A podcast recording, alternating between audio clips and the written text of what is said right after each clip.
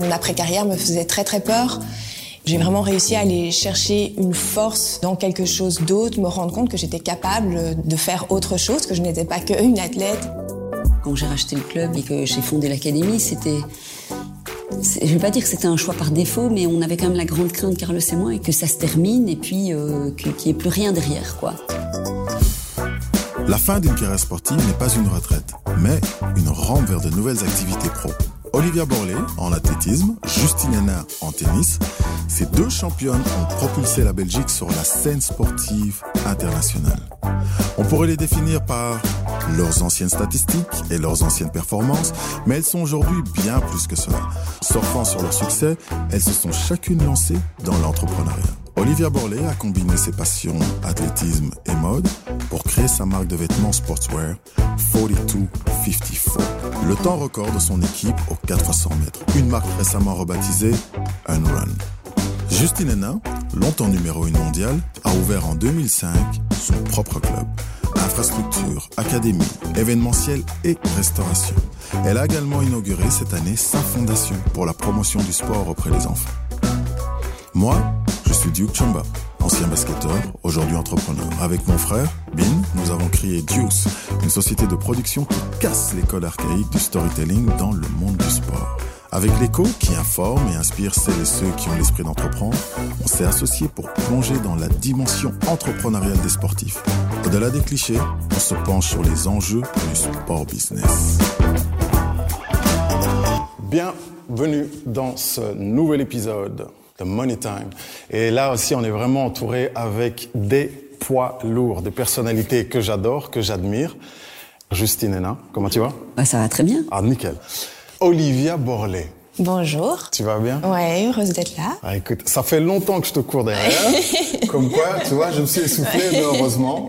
Arnaud Martin, qui est avec nous, il avait un petit peu plus de souffle et lui, il a réussi à t'avoir. Donc voilà. C'est idiot. Non, ça va Alors, on va commencer un petit peu. Euh, bon, le concept Money Time, c'est on essaie de mettre en avant la dimension entrepreneuriale du sportif.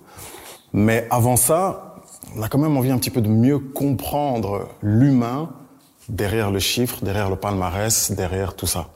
Je vous propose maintenant d'écouter votre portrait croisé rédigé par Julie Garrigue de l'Écho. Et puis après, on revient tout de suite sur le prochain. Money Time reçoit aujourd'hui deux femmes qui ont marqué l'histoire du sport. Justine Hénin d'abord, icône du tennis mondial, elle a tenu la tête du classement des meilleures tenniswomen du monde pendant 117 semaines. Petite fille passionnée, adolescente déterminée, elle grandit sur les cours et devient la joueuse de tennis belge la plus distinguée avec 43 titres dont 7 grands chelems. D'un autre côté, Olivia Borlé. Certains diront qu'elle était prédestinée à fouler les pistes, d'autres qu'elle a brillamment relevé le défi. La jeune femme s'illustre par ses podiums successifs au championnat de Belgique sur le 100 et le 200 mètres entre 2006 et 2016.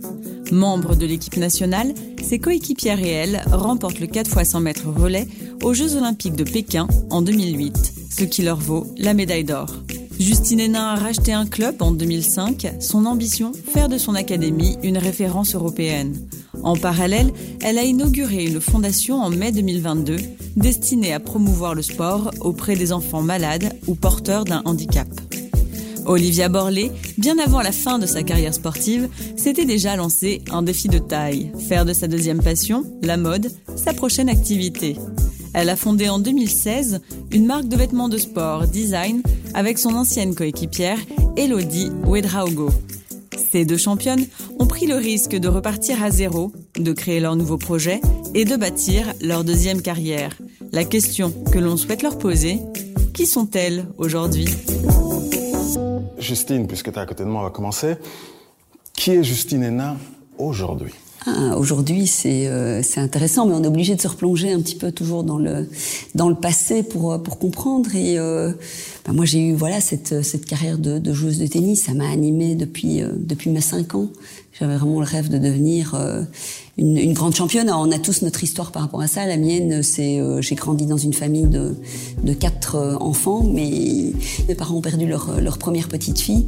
Puis ils ont eu deux, deux garçons et puis ils m'ont eu moi. Et je pense que dans tout ce parcours et dans, dans le drame évidemment familial que mes parents ont connu, bah, il y a eu aussi probablement quelque chose chez moi de l'ordre de devoir me faire ma place. J'avais l'impression euh, vraiment qu'une vocation très très vite qui est née, c'est le tennis, ça aurait peut-être pu être euh, autre chose. Et donc depuis mes 5 ans, c'est vrai, jusqu'à mes presque 30 ans, j'ai euh, voilà dédié beaucoup ma vie à ça. Et, et c'est vrai que ça a été une vie qui a été faite de ouais, beaucoup de choses très très intenses. Euh, de moments difficiles aussi, mais sur lesquels euh, bah, c'est la vie, c'est comme ça et on avance et on se construit euh, à travers ça. Et voilà, je sais d'où je viens et malgré tout ce que j'ai pu accomplir, en fait, tout ça n'a aucune importance.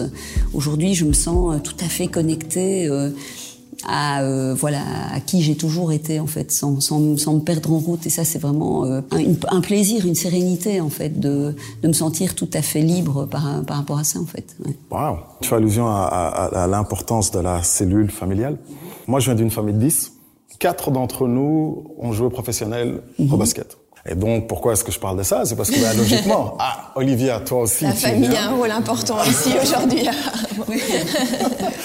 toi aussi, justement, ben, tu viens d'une famille qui est connue, une famille qui a performé. Et donc, je te relance la balle. Olivia Borlé, aujourd'hui, c'est qui? Ben, Comme Justine, euh, il faut revenir un peu dans, dans le passé. C'est vrai que j'entends beaucoup de similarités euh, avec euh, cette importance familiale, ce noyau familial cette cohésion que j'ai avec euh, avec mes frères et sœurs qui s'est vraiment euh, nourrie et, quand on était plus jeune où on a eu une enfance pas toujours euh, évidente avec la séparation de mes parents. On a vraiment forgé des liens très très forts dans notre enfance notre adolescence. Et la cellule familiale est, est primordiale dans, dans ma vie passée et, et évidemment aujourd'hui euh, que ce soit dans, dans le, sport. Je pense que j'aurais pas euh, fait du sport aussi longtemps et euh, à un tel niveau si j'avais pas eu cette aventure familiale. C'est vraiment ça qui m'a nourri tout au long de ma carrière.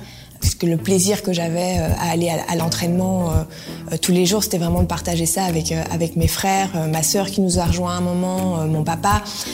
Oui, je pense toujours vivre de, passion.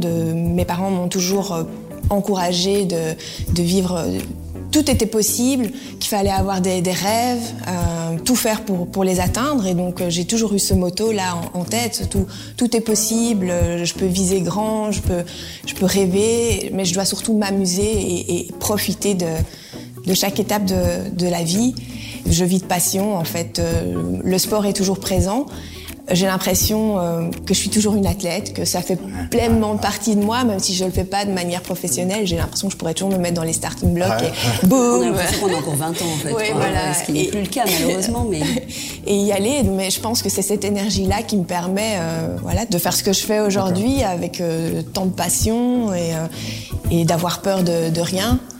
Et la mode, c'était ma, ma, deuxième euh, grande passion que, que j'ai eu l'occasion de, de, combiner au début avec, euh, avec le sport euh, par mes études. Où ça, ça a été aussi un, un, un, milieu qui était important à côté du sport pour me permettre euh, de toujours évacuer la pression, de voir qu'il y avait d'autres choses dans la vie et qu'il n'y avait pas le, que le sport, surtout quand on le fait à, à ce niveau-là. Le, voilà, de, de, pouvoir avoir d'autres d'autres focus et j'ai réussi aujourd'hui à, à, combiner les, les deux et euh, Comment est-ce qu'on arrive à relativiser finalement la performance ou la non-performance?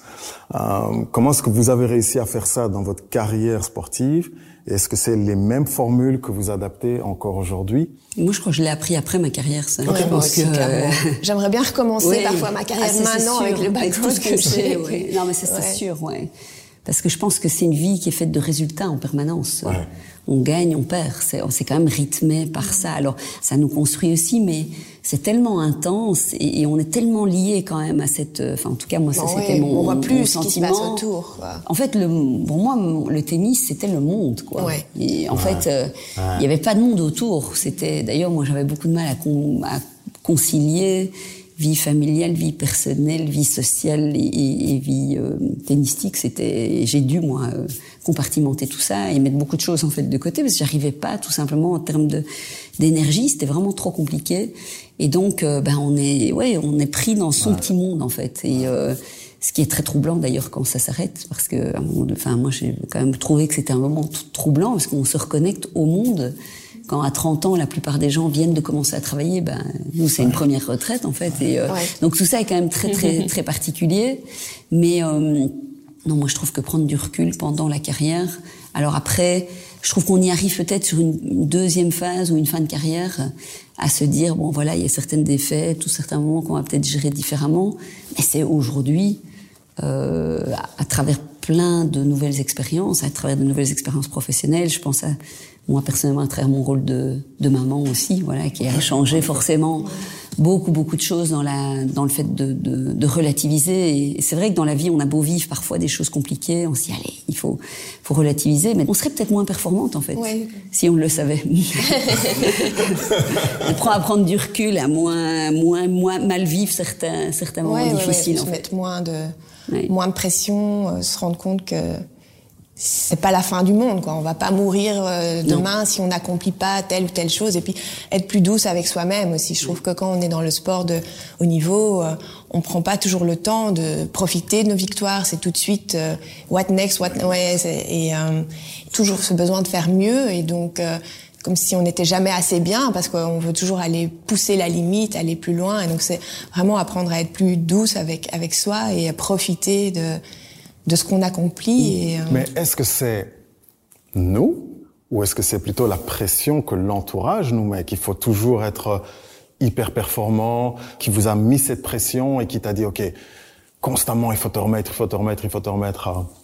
Et à un moment, il n'y a, a, pas de secret. Si on, veut y arriver, bien sûr, euh, l'équipe qui était autour de moi euh, m'a très vite fait comprendre ce que je devais mettre en place et la rigueur que je devais mettre en place dans ma vie pour pouvoir y arriver.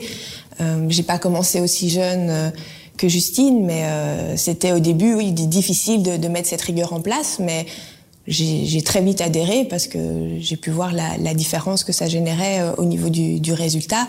Et puis quand tu as un résultat, deux résultats, ben boum, tu rentres dedans et tu sais c'est quoi. Ouais, Mais ça c'est quand on est compétiteur à la base, hein, je pense. Oui, je pense qu'on a ça, on a ça en nous.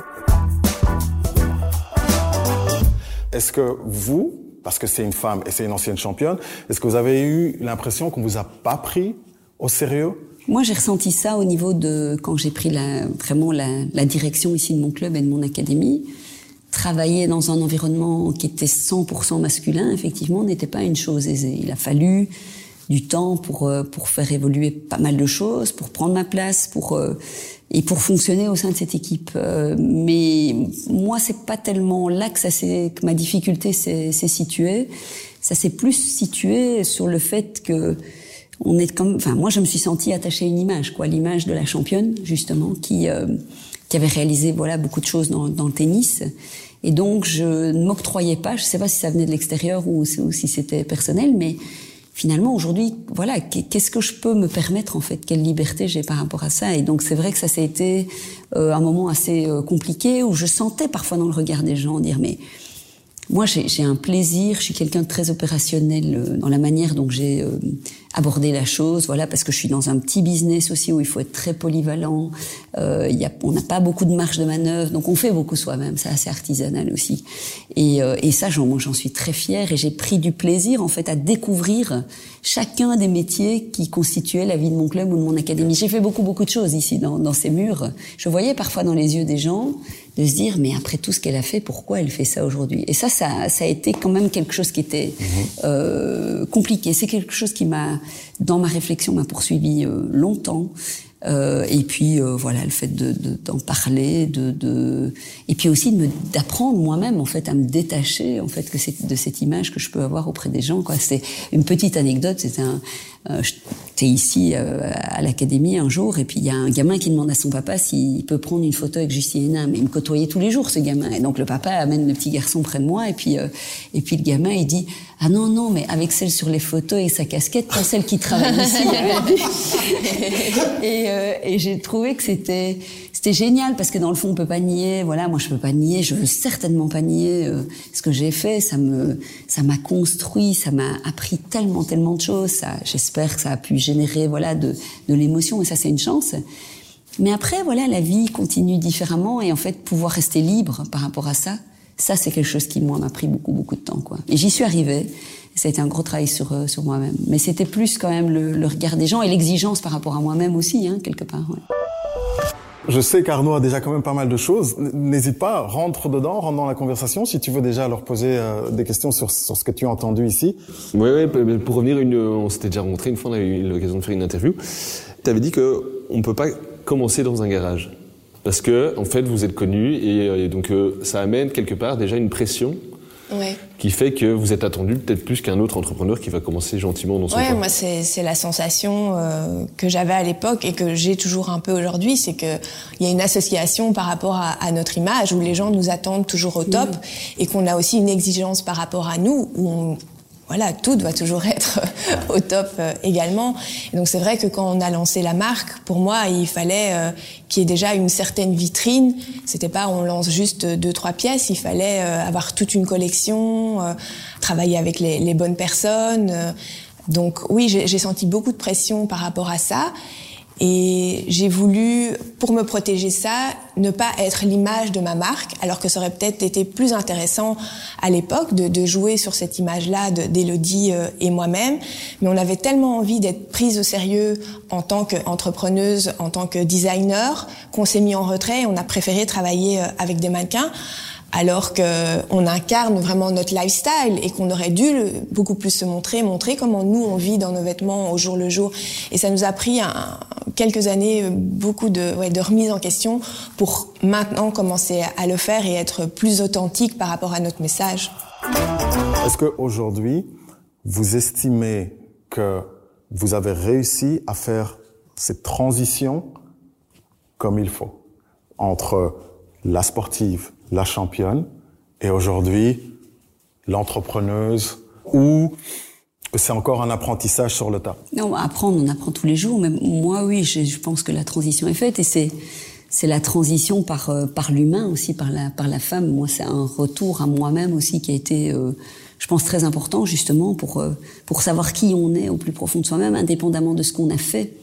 C'est une transition, c'est une continuité en fait, et je trouve que c'est dans la transition, c'est aussi le retour vraiment à, à la femme et à l'humain, moi, qui m'a permis et, aujourd'hui continuer à faire véhiculer des convictions profondes que j'avais en tant que joueuse et que j'essaie de continuer à faire vivre dans ma vie. Et ça, c'est ça pour moi. En tout cas, pour moi, c'était ça là, ce qui était important, quoi. Oui. Ma transition, euh, elle est faite également. J'ai eu la chance. Euh, je pense d'avoir bien préparé mon après-carrière et euh, d'avoir lancé ce, ce projet quand j'étais encore euh, athlète professionnel, j'ai commencé ça sur le côté euh, parce que j'avais énormément de, de, blessures. Mon après-carrière me faisait très très peur.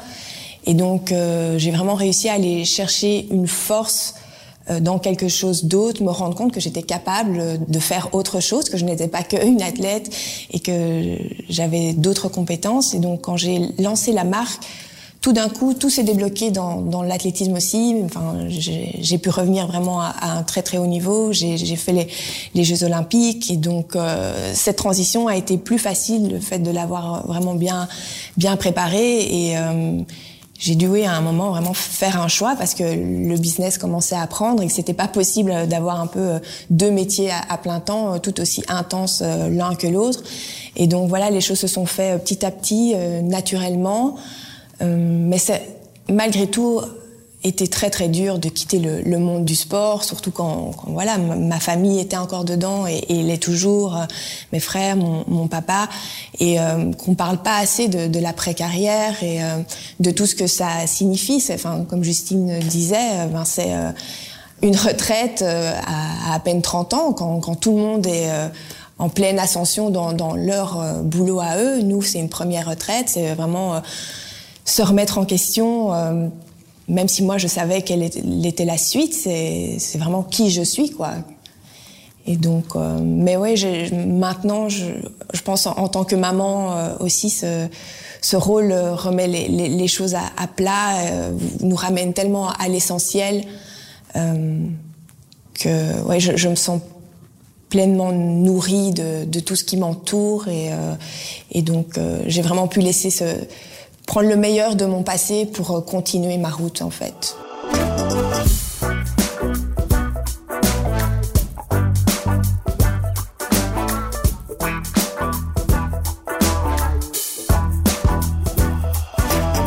Lancer franc, c'est ce moment de vérité. Peu importe qu'il y ait 25 000 personnes autour de nous, c'est moi et l'arceau. Donc là, c'est vous et nos questions. Olivia, quelle est l'erreur que tu ne ferais plus jamais? Bah, Je pense que c'est important de faire des erreurs. En fait, c'est comme ça qu'on grandit. Là, on s'est marqué. Hein Dis-moi, Justine, quel est le choix dans ta carrière qui a fait la différence? Quitter la maison familiale à 17 ans. Hmm. Et comme je dois être courte, je ne développerai pas. Olivia, quel est ton moment Matrix? Bah, Je ne sais pas si j'ai vraiment un jour dit ouais, euh, je sais que que je peux y arriver. Je pense que j'ai toujours beaucoup douté de moi-même, mais que c'est ça qui me remettait toujours en question aussi. Cette question, je vous la pose à toutes les deux. Est-ce qu'il y a un sportif ou une sportive que vous pouvez considérer comme un modèle qui vous a inspiré sur les, les, cours ou sur les pistes, et voire même aussi sur cette reconversion par après. Oui, moi, ça a été, c'était Steffi Graf, oui. C'était dans le tennis, mais euh, à 5 ans, je la voyais jouer Roland Garros et je, je voulais faire comme elle. Et je l'ai rencontrée, j'étais numéro un mondial, la première fois que j'ai rencontré, et j'avais beau être numéro un, j'étais la petite fille de 5 ans devant son idole. Ouais. J'en ai plusieurs, mais notamment Justine, j'ai vraiment l'impression d'avoir fait une partie de mon adolescence. On n'a pas beaucoup d'années de différence, mais d'avoir grandi vraiment avec Justine et de nous avoir montré que, que, tout était possible et que voilà, en Belgique, on pouvait euh, atteindre euh, ce niveau-là. Et puis euh, Kim Gewart, que j'ai eu la chance par après évidemment de de rencontrer, courir avec et, et réaliser de, de, très grandes choses, mais c'est elle qui m'a vraiment donné envie de commencer l'athlétisme. Mesdames, merci. Lancez franc marqué.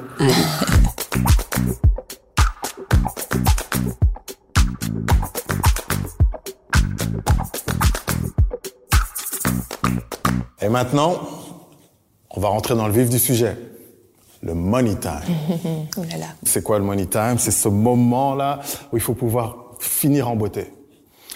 Est-ce que pour vous, une sportive ou un sportif est un ou une entrepreneur par défaut? Je pense qu'on acquiert des, compétences euh, à travers euh, le sport qui sont des compétences pas évidentes à acquérir ailleurs, qui fait qu'on est probablement des meilleurs entrepreneurs que, d'autres. Mais après, il y a plein de choses que qu'on n'apprend pas dans notre carrière sportive et que donc c'est savoir de nouveau s'entourer correctement euh, pour atteindre cet objectif euh, enfin, que, que, moi j'ai avec euh, Unrun. Mais oui, je pense qu'on développe, euh, on, sait, on sait prendre des risques, la gestion du stress, la remise en, question permanente, le, fait de savoir se, fixer des, objectifs et, et voilà, pas, pas avoir peur de, de viser de, de travailler en équipe. Donc ouais, je pense qu'il y a plein de choses que moi j'utilise de ma carrière sportive dans ma vie d'entrepreneur aujourd'hui. Je sais pas si on... Oui, avec un certain avantage parce que ce sont des compétences qui sont pas faciles à, à acquérir. Oui, je pense que le sportif est un Attends, entrepreneur ouais. sans le savoir en fait. Euh, au départ, après, on met des mots dessus et puis on n'a pas tout appris. Hein. Je pense que moi, j'ai vraiment beaucoup appris en, en, me lançant, pareil, sans savoir, sans mettre des mots euh, vraiment sur le, les choses. Après, on commence à avoir un, un, langage un peu plus business avec les années qui passent, mais, euh, mais en fait, on, euh, finalement, on fait déjà tout ça et sans, sans mettre vraiment les, ouais. les, les, mots dessus, en fait, je trouve. Mais, mais c'est vrai que je, je crois qu'on peut acquérir pas mal de compétences déjà pendant, pendant, enfin, on, ouais, pendant sa carrière sportive et qu'on arrive déjà avec euh, tout un bagage. Moi, pour moi, le plus difficile, c'était vraiment sur le fait d'être dans un sport individuel et, euh, et après de devoir vraiment réunir une équipe, mais une équipe qui n'était pas là pour me rendre performante, mais qui était là pour euh, ouais. pour développer le, vraiment la le business. Quoi. Ça, c'est vraiment. Euh, je, je pense, ouais, la, ouais moi ça ça ça j'ai vraiment eu beaucoup beaucoup de mal quoi parce que c'est vrai que on a une équipe t'es au centre euh... et le centre ouais. et puis ouais. après t'es plus le centre quoi oui et puis c'est aussi que toutes les personnes qui gravitent autour de toi ont un peu tous ce même objectif enfin nous c'était les, les, Jeux Olympiques enfin le grand chelem enfin mm -hmm. on veut tous aller au top tandis que dans le monde de l'entreprise euh, voilà tu tu t'entoures de personnes ou tu es confronté à certaines personnes qui n'ont pas le même niveau d'exigence que toi euh, qui sont ouais qui sont pas là à, à, donner euh, tout pour euh, pour leur boulot. Il y a plein d'autres choses à côté dans la vie que moi au début quand je me suis lancée, je comprenais pas que les gens donnaient pas le maximum d'eux-mêmes dans tout ce qu'ils faisaient. Ouais. Et donc j'avais une exigence face aux personnes avec qui je travaillais et j'étais confrontée à ouais, un sacré mur parce que je, en fait, je, je, laissais faire les gens en pensant qu'ils allaient donner le meilleur d'eux-mêmes. Mais en fait, c'était pas possible. Si t'étais pas derrière eux, si tu mettais pas un cadre, mais il, se passait rien. Et donc, euh, surtout dans le monde de la mode, tu travailles avec des profils qui sont très très différents, de l'ouvrier euh, à euh, la personne qui, qui, gère tes réseaux sociaux et qui, qui, a une vie à côté et qui, qui aime bien son boulot, mais elle va faire le strict nécessaire et ce sera bien fait. Mais toi, t'attends toujours plus et mieux. Et, et, donc ça, ça a été quelque chose qu'il a fallu euh, apprendre. Justement, pour, rebondir sur cette euh, notion d'engagement, si on regarde vos reconversions, votre volonté, c'était vraiment d'être aussi engagé dans votre seconde vie? Bah oui, ça fait partie de nous, hein, je pense. Euh, maintenant, je relativise beaucoup plus, et de nouveau, je vais revenir à mon rôle de, de maman. je vois les choses différemment, et je travaille je sais pas si je travaille moins aujourd'hui, je suis plus efficace aussi parce que je connais mieux euh, mon rôle et, et, mes compétences, là où je suis forte et, où j'amène vraiment un plus euh, au niveau de, de mon entreprise. Euh, mais j'ai ma fille à côté et donc euh, c'est elle qui est l'essentiel de ma vie. J'ai envie de, de, profiter plus de la vie aussi. Il y, a, tellement de choses que j'ai encore envie de découvrir que j'ai pas pu faire à cause de, de, ma carrière. Donc j'ai la chance que je suis passionnée par ce que je fais et donc c'est un vrai plaisir de, au quotidien de, de, travailler. Je reste très investie, mais je relativise beaucoup plus. Quoi. Moi, ça a été un parcours un peu différent de celui d'Olivia, qui a préparé un peu aussi l'après-carrière. Et quand j'ai racheté le club et que j'ai fondé l'académie, c'était, je vais pas dire que c'était un choix par défaut, mais on avait quand même la grande crainte, Carlos et moi, avec qui j'ai travaillé. Je travaillais avec euh, mon coach depuis que j'avais 14 ans ben, que ça se termine et puis euh, qu'il n'y ait plus rien derrière, quoi. À refaire d'ailleurs, euh, aujourd'hui je suis très très heureuse dans ce que je fais et il y a eu beaucoup de cheminement. À refaire, je ne referai pas les choses de la même manière. Mais c'est vrai que j'ai pas pris le temps justement de me poser, d'accepter ce moment un peu de entre guillemets de vide et puis vraiment de réfléchir à ce que je voulais faire. Donc ça c'est cette réflexion, elle s'est passée pendant que j'avais mon business en fait à, à gérer et donc ça ça a été quand même assez compliqué les premières années. Et puis après moi j'ai découvert que ce qui me passionnait euh, par dessus tout c'était c'était vraiment l'aspect transmission quoi. Et donc je me suis rendu compte en fait dans dans toutes les phases de reconversion que j'ai connues, bah, l'aspect transmission revenait toujours. Puis dans les choix que j'ai faits, qui est bah, d'être consultante pour la télévision aussi, ou via ma, fondation, bah, c'est vraiment d'essayer de pouvoir euh, transmettre un peu humblement des choses que j'ai pu apprendre voilà, par, par le passé, en tout cas de, donner quelque chose, de rendre presque quelque chose aussi de cette, cette réussite. Mais euh, oui, engagé euh, à fond, alors plus dans le même mode effectivement qu'avant, ou avant c'était euh, une petite bulle comme ça autour de nous. Bah, Aujourd'hui, on vit avec les autres, au contact des autres, euh, grâce aux autres. Euh, voilà, c'est une reconnexion qui est tout à fait euh, différente. Mais je pense que quand on a, euh, pour moi, c'est pas du travail, quoi. C'est de la, c'est de la passion, c'est du plaisir, c'est de l'envie de, voilà, l'envie de se donner pour pour avancer en fait, tout simplement. Avec quand même beaucoup de, pression dans le sens où maintenant tu as des employés, toi tu as aussi des employés. C'est plus le même rôle, vous vous expliquez, vous étiez souvent seul. Maintenant, le rôle est différent, vous êtes responsable de, de personnes. Oui, oui. Alors moi, maintenant, j'ai vraiment délégué. Donc j'ai une directrice générale qui, euh, même si évidemment je suis présente moi au quotidien et je suis partie, je suis dans mon conseil d'administration évidemment et je suis bien entourée aussi. Ça, ça a aussi été une étape de essayer de réunir des gens pour prendre un peu de hauteur par rapport à, mes activités. Euh, mais c'est vrai que bah, je suis beaucoup moins opérationnelle qu'avant. Ça, ça a été tout un apprentissage aussi de euh, d'apprendre à vraiment à déléguer. Mais il y a cette responsabilité, oui, euh, c'est clair. De, et ça aussi, ça a été tout un, un apprentissage de terrain en, aussi en prenant évidemment des compétences, en travaillant avec des des coachs, en allant à des formations, voilà, et puis en apprenant beaucoup sur sur le terrain j'ai compris vraiment que les gens avaient été performants autour de moi quand j'étais joueuse parce qu'ils étaient heureux en fait d'être là et qu'ils croyaient à ce qu'ils faisaient avec moi et, et en fait j'avais pas capté que c'était la même chose pour euh, pour mon business en fait quoi. Ça c'est parce que j'ai été confrontée aux mêmes euh, problématiques par rapport à l'exigence euh, voilà de, effectivement aussi de travailler avec des profils de personnes. Et je trouve l'aventure tellement riche par rapport à ça. Mais ça demande effectivement aussi de se mettre dans les baskets de la personne. Et ça, ça, ça a été probablement aussi une des, une des parties les, les plus dures, parce qu'en plus on est à une ère quand même où euh, on parle beaucoup aussi de tout ça et de plus en plus évidemment et du bien-être des collaborateurs. Mais en fait, je me rends compte que ce qui a marché aussi pour moi, c'est que mais les personnes qui étaient là au sein de mon équipe, c'était une petite équipe, elles étaient très performantes avec moi parce qu'elles étaient vraiment vraiment heureuses, elles étaient à leur place quoi. Et que là, pareil, c'était pas du travail pour elles en fait, c'était euh, juste euh, voilà, être là au bon endroit, au bon moment et soutenir euh, mon projet et essayer de me mettre dans les meilleures conditions possibles pour être performante parce que on était heureux de partager ça ensemble. Et finalement, ben, c'est aujourd'hui me rendre compte que c'est, il faudrait essayer de pouvoir appliquer ça, quoi. Ça, c'est clair. Est-ce qu'il y a d'autres activités dans lesquelles vous vous êtes intéressé d'investir, de vous développer, de grandir? Pour le moment, enfin, j'avoue que j'ai pas du tout pensé à ça. Moi, je suis heureuse où je suis. J'ai encore énormément d'ambition. Euh, j'ai l'impression qu'on est encore qu'au début et on a encore tellement de, de potentiel pour pour grandir. Ce sera peut-être d'investir euh, pour diversifier la marque. Pour le moment, on n'est que sur les femmes. Ce serait d'un jour de pouvoir faire les hommes, de faire de l'accessoire, donc plus des choses comme ça. Mais j'ai vraiment envie de continuer à évoluer dans dans ce monde-là. Et euh, donc non, moi, je me suis pas posé cette question-là de vouloir évoluer ailleurs. J'aime beaucoup toute cette notion de transmission aussi. Pour le moment, je me suis allez, retirée du, monde de l'athlétisme et du sport. Je, suis de loin euh, ce que mes frères font.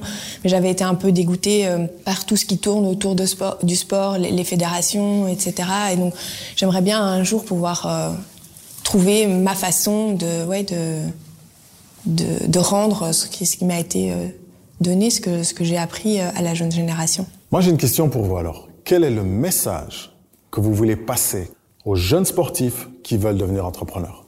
Il y a plein de choses, mais enfin, je pense, euh, pour moi, c'est l'entourage, c'est l'équipe euh, autour de soi, enfin, pour euh, oui, avoir des collaborateurs passionnés, des collaborateurs qui, qui sont complémentaires, euh, pour que tu puisses garder le, focus sur, euh, sur tes compétences et, euh, et aller chercher les, compétences ouais, qui te nourrissent et qui, qui continuent à, te faire grandir et à faire grandir ta, société et qui, qui te donnent du, plaisir au jour le jour parce que tu apprends sans cesse des autres. Donc moi, soit du sport ou de l'entrepreneuriat, l'essentiel, c'est l'équipe, c'est l'humain. Oui, moi je partage beaucoup donné un petit peu de, de conférences voilà dans, dans, le monde de l'entreprise euh, ces dernières années. Et c'est vrai que je, je en fait j'avais imaginé la construction de ma carrière avec trois socles. Il y avait le socle vraiment du rêve. Je pense que en tout cas pour moi c'était de se dire ben, il y a un rêve à la base il y a vraiment une envie profonde. Puis il y avait le socle vraiment enfin l'étage des, des rencontres en fait et c'est l'équipe. Puis après le troisième socle qui est aussi indissociable à mes yeux c'est ben, c'est le travail quoi. C'est voilà c'est l'effort c'est euh, c'est l'effort constant euh, et donc finalement, bah, moi, c'est ce que j'avais analysé pour ma carrière. Moi, je me rends compte dans, voilà, dans mes activités qu'on qu'on peut faire la différence quand on a les bonnes personnes autour de soi, puis les personnes qui génèrent une énergie aussi, qui génèrent justement cette, euh, cette énergie euh, positive, qui entraîne une confiance, voilà, qui permet justement un peu de, ouais, d'aller beaucoup plus loin en fait et de se régénérer en permanence. C'est vrai que ben, avoir son entreprise, moi c'est un tout petit niveau hein, ici, mmh.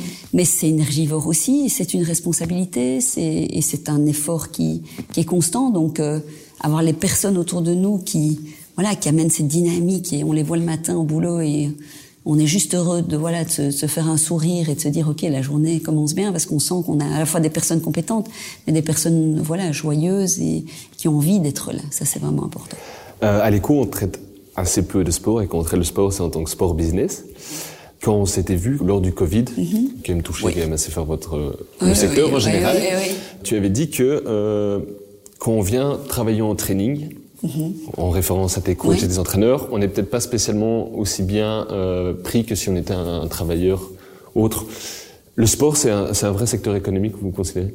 Ah oui, oui, je, je pense qu'on a vraiment euh, du chemin à faire euh, par rapport à ça, mais dès qu'on parle en fait de sport loisir, ça doit toujours être euh, géré de manière amateur en fait. Et, euh, et c'est là où moi je, je trouve, j'estime nous qu'on gère notre projet de manière tout à fait professionnelle. Or, les gens viennent prendre du plaisir, se développer, apprendre des, des choses.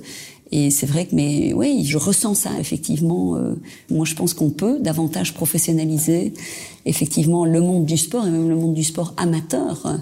Euh, je crois qu'on a tous beaucoup à, à, y gagner, on le voit, et nous, c'est ce qu'on essaye aussi euh, d'apprendre à, à, nos collaborateurs. Euh, voilà, ils sont pris euh, au sérieux, c'est un job à part entière, et il y a une responsabilité par rapport à ça. Quand on enseigne à un enfant, euh, moi, mon petit garçon, il prend des cours, il prend des cours ici.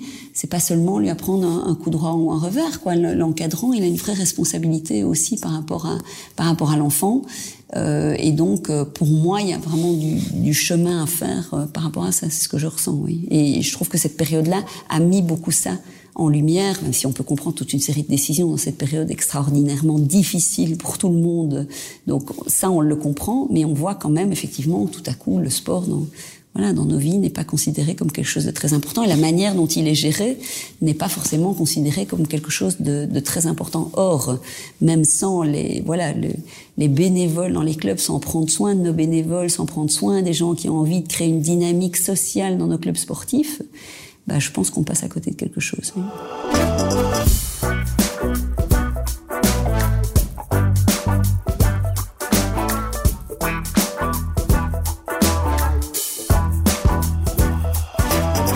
Où est-ce que Olivia et Justine se voient dans dix ans?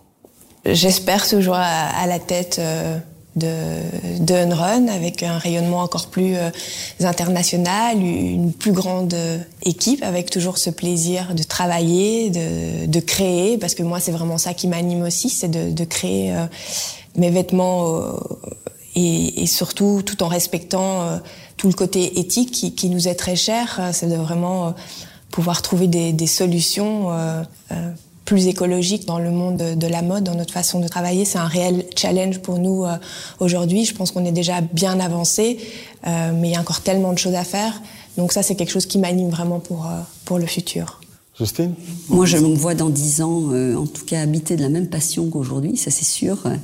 Euh, moi, je veux être sûre d'amener mes projets à leur plein potentiel. Donc, il y a encore beaucoup de chemin à, à parcourir. Au niveau de l'académie, on a vraiment envie de devenir une, une référence en termes de formation au niveau européen. La formation, c'est un, sujet qui me passionne beaucoup. Donc ça, c'est vraiment l'objectif des prochaines années. Et puis moi, j'ai vraiment le développement de ma fondation, pouvoir justement euh, faire en sorte que voilà la place de l'activité physique adaptée auprès des enfants malades, porteurs de handicap. On a commencé dans un premier hôpital, dans un premier centre pédiatrique en Belgique, et on a envie de pouvoir porter ce message, la place du sport dans nos vies et dans nos vies à tous, quoi, quelque part. Et, euh, et le sport, à nouveau, pas le sport de haut niveau, mais le sport comme outil euh, vraiment euh, pour trouver de la confiance en soi, de l'estime de soi. Donc ça, ce sera vraiment sur les prochaines années, ouais, l'énergie que j'ai envie de mettre sur le développement de ce projet-là, mais garder la passion et puis euh, et puis garder l'équilibre aussi, la petite famille. Et, euh, et euh, c'est important de trouver cet équilibre-là aussi. That's all, folks. C'est tout pour nous. Vous venez d'écouter Money Time, un podcast coproduit par Deuce et l'Echo. Disponible sur toutes les plateformes d'écoute et sur le site et l'app de l'Echo. Je suis Duke Chamba et cette émission est produite par Nicolas Becquet, Julie Garrigue et Bin Chamba. Faut quand même savoir que c'est un choc de, après 12, 13 ans ou même plus, de, de, changer de mode de vie, de plus se lever euh, et devoir s'entraîner. Euh. La reconversion du, du sport vers l'entrepreneuriat, pour moi, est toujours un exemple parce que c'est pas évident repartir dans une autre carrière ou dans un autre, un autre sport ou dans un autre, euh, une autre direction, c'est quand même repartir plus qu'à zéro. Et je pense que quand on vient du monde du sport, on est un peu naïf. Euh, on a vécu sa propre carrière, on a été tout droit, et puis après, on doit être un peu plus prudent pour la suite. Dans l'épisode suivant, rendez-vous avec Christophe Brandt, ancien cycliste et manager général de l'équipe Wallonie-Bruxelles. Et mon pote, Axel Hervel, ancien basketteur et manager sportif du Spiro de Charleroi.